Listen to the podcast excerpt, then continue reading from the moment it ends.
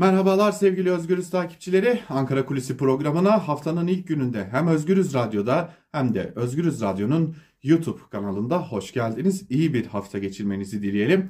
Tabi haftanın ilk gününde gözler bir yandan piyasalarda olacak. Piyasaları yakından takip etmeyi sürdüreceğiz. Zira geçtiğimiz hafta e, Erdoğan'ın açıklamaları, Erdoğan'ın açıklamasının ardından Merkez Bankası'nın faiz kararı derken Türkiye yaşanan ekonomik krizde belki de yeni bir aşamaya geçti. E tabi bir yandan da siyasi krizler devam ediyor. E, hem Cumhur İttifakı'nda var olduğu belirtilen çatlaklar, e, buna dair emareler, öte yandan Millet İttifakı'nın atağını sürdürüyor olması, e tabi bir yandan da gözlerin kabinede, kabine değişikliğinde e, olması ki bugün de bir de e, Erdoğan'ın başkanlığında Cumhurbaşkanlığı kabinesi toplanacak. O toplantıdan ne gibi kararlar çıkacak onları da elbette ilerleyen zaman dilimlerinde yine Özgürüz Radyo'dan sizlerle paylaşıyor olacağız.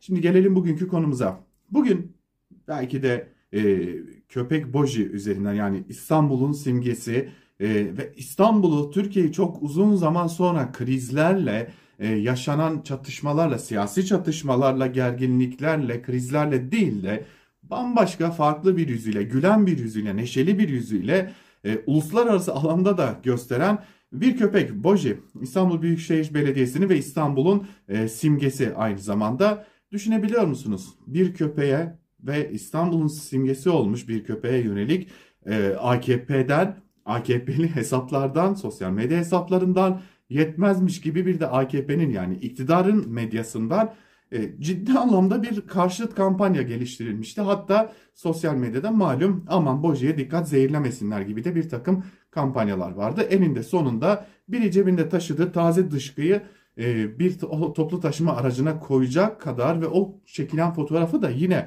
AKP'ye yakın daha doğrusu AKP'nin güdümünde olan hatta Pelikan'la da ilişkisi olduğu belirtilen Pelikan grubuyla da ilişkisi olduğu belirtilen bir sosyal medya hesabından paylaşıldığını gördük.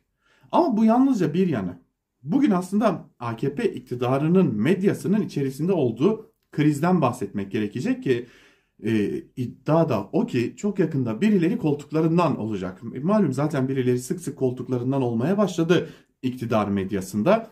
Ama bu defa iktidarın içerisinde bulunduğu buhranı, içerisinde bulunduğu krizi yeteri kadar ya, e, çeviremedi, bu konuya ilişkin yeteri kadar kamuoyu oluşturamadı, karşıt kampanya geliştiremediği için bazı gazetelerin genel yayın yönetmenlerine, bazı televizyonların bazı önemli isimlerine, bazı köşe yazılarına daha fazla yüklerin yönünde bir talimat gittiğine dair ciddi bir iddia var. Hatta şimdi bugünlerde değil ama ilerleyen günlerde belki bu isimleri de bir bir vereceğiz.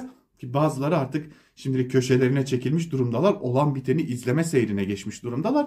Fakat buna ek olarak öyle şeyler var ki e, bazı isimlere de e, artık üzerlerini çizin talimatının gittiği de belirtiliyor.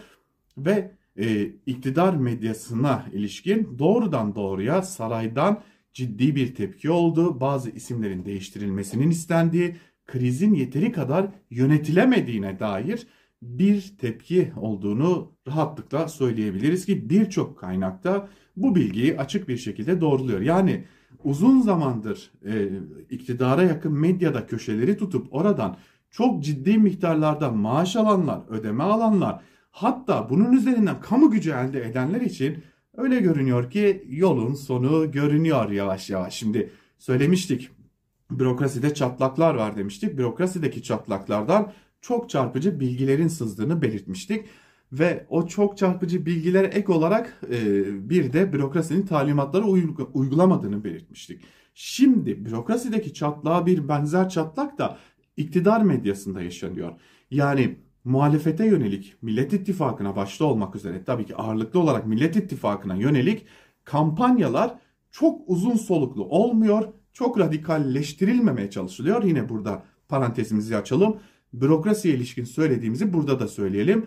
İstikbalini AKP iktidarından başka bir yerde görmeyenler hariç. Yani ben ileride bu iktidar döneminde de belki iş hayatına devam ederim, bu mesleğe devam ederim biçiminde düşüncesi olanlar AKP'nin bir yerde talimatlarına rağmen ya da e, doğrudan doğruya malum yerlerden gelen bunu yapın, bunu organize edin talimatlarına rağmen geri durmayı tercih ediyorlar. İşte yakında, çok yakın bir zamandan bahsediyoruz. İktidar medyasında bazı isimler yavaş yavaş koltuklarından olmaya başladığında muhalefetin iktidara geleceğine inanan isimleri de bir bir öğrenmiş olacağız. Buna dair bazı iddialar var.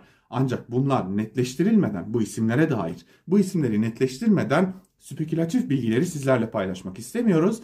Ancak çok güvendiğimiz bir kaynak daha önce de birçok konuda bize doğru bilgiler vermiş olan bir kaynağımız bize yakında birileri koltuklarından olacak. İşte bu koltuklarından olanlar muhalefetin iktidara geleceğine kanaat getirmiş oldukları için iktidarın çağrılarına söylediklerine rağmen muhalefete karşı çok sert kampanya yürütmeyenler diye de bir not düşmüş. Bakalım bürokrasinin ardından iktidarın medyasında neler yaşanacak? Önümüzdeki günlerde ayrıntılarını da paylaşmayı sürdüreceğiz. Özgürüz Radyo'dan ayrılmayın. Hoşçakalın.